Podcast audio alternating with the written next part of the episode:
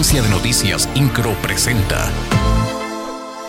Resumen informativo. Como parte del programa de fortalecimiento de la participación social organizada, el gobernador del estado Mauricio Curi González entregó apoyos para proyectos de 44 agrupaciones y organizaciones civiles y sociales, quienes a través de sus actividades buscan el desarrollo humano y el bien común para las personas en situación de pobreza, marginación o vulnerabilidad en el estado.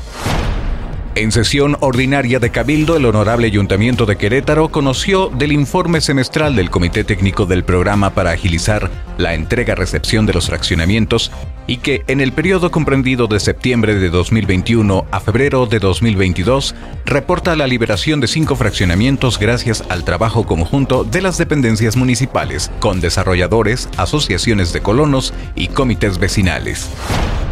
El director del INDEREC, Eduard Sánchez del Río, encabezó la presentación del Medio Maratón de Querétaro 2022 que se llevará a cabo el próximo 4 de septiembre. En su mensaje mencionó que se espera la participación de 3.000 corredores en las distancias de 5, 10 y 21 kilómetros. Detalló que esta carrera se desarrollará entre los municipios de El Marqués y Querétaro, en donde la meta se ubicará en el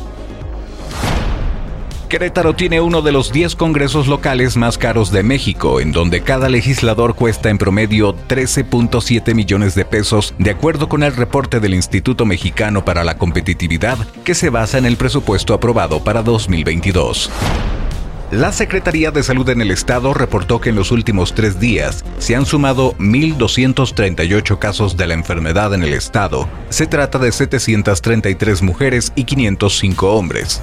El registro acumulado es de 160.753 casos. 53% son mujeres y 47% son hombres. Con relación a la disponibilidad de camas de hospitalización general y con ventilador, con información del 24 de julio se tiene una ocupación del 30 con base en la red negativa de infecciones respiratorias agudas. INCRO, Agencia de Noticias.